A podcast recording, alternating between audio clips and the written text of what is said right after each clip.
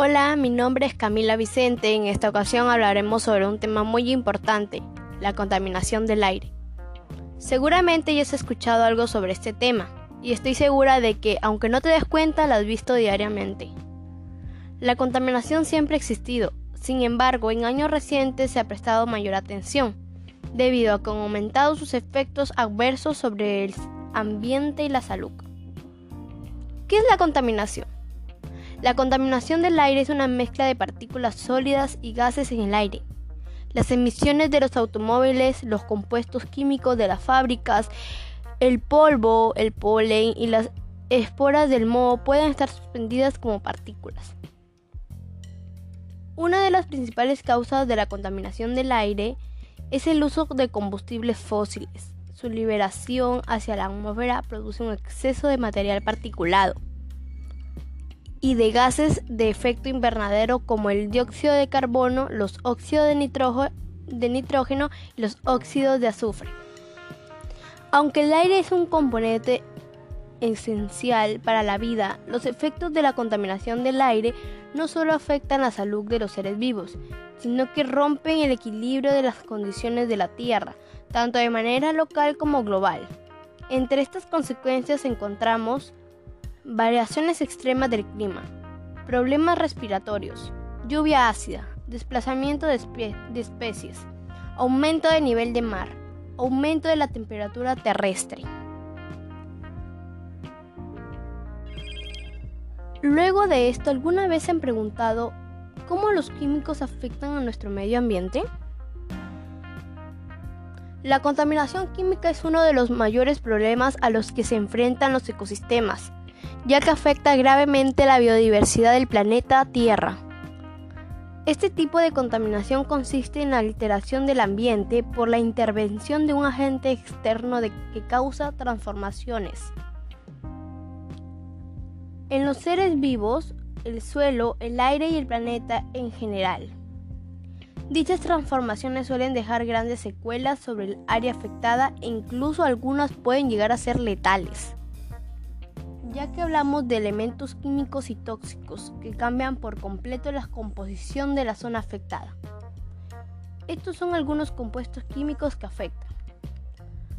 Plomo monóxido de carbono, metales pesados compuestos, organometálicos, contaminantes orgánicos persistentes.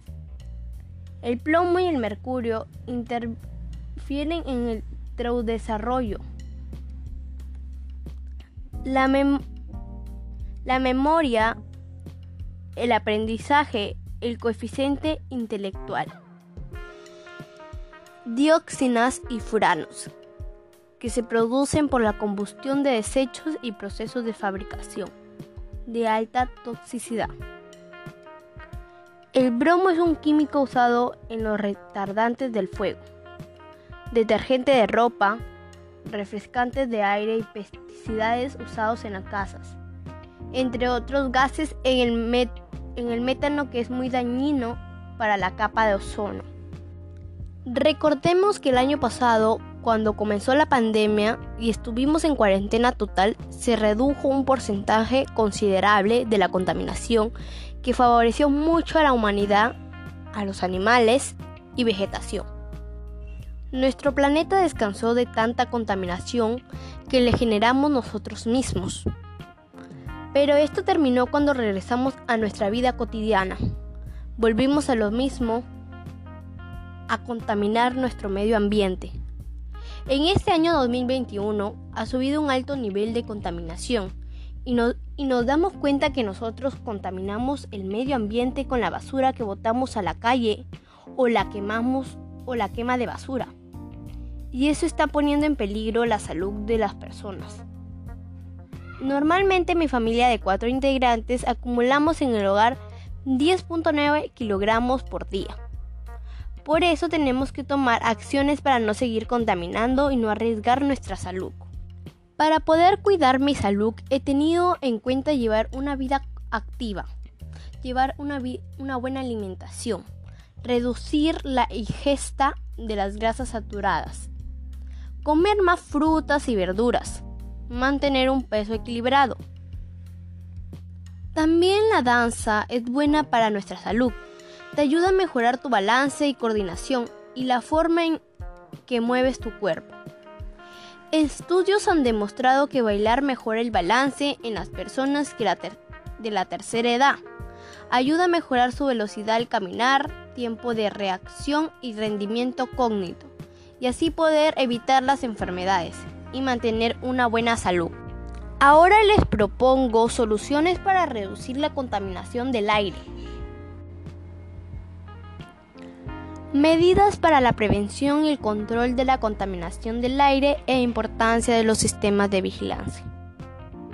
Entre las medidas que pueden tomarse para la prevención y control tenemos las medidas legislativas, normas de calidad del aire, planificación urbana y regional, reducción de generación de contaminantes, control de las fuentes de contaminación, control de las emisiones de partículas, control de las emisiones gaseosas. En integración de un sistema de vigilancia de la calidad de aire tenemos la red de estaciones de muestreo, laboratorios para la determinación de los contaminantes, sistemas de clasificación, análisis, archivos de la información y recomendaciones. Objetivos de la vigilancia de la calidad del aire en las zonas urbanas. Valorar si las normas establecidas de calidad de aire son respetadas.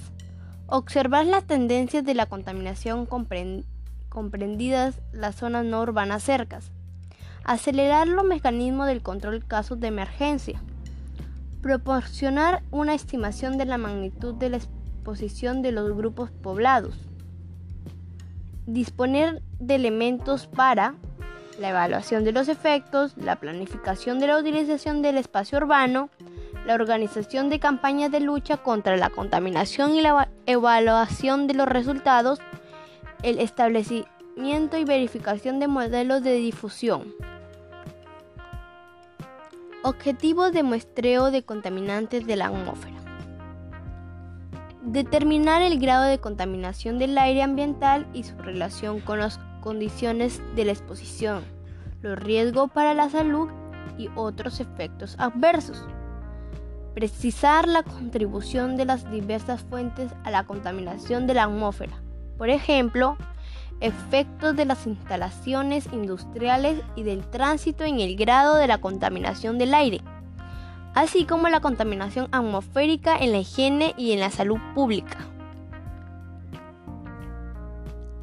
Evaluar los resultados de las medidas de prevención y control en el particular y en particular la aplicación de las normas sobre calidad de aire. Para finalizar con todo lo mencionado, estoy segura que tú vas a tomar conciencia sobre el cuidado del medio ambiente y qué acciones debemos tener en cuenta para poder luchar contra la contaminación que se vive día a día. Finalmente te invito a poner en práctica las propuestas que les brindo. Gracias por permitirme llegar a ti y nos encontramos en un próximo episodio. Que tengan un bonito día. Gracias.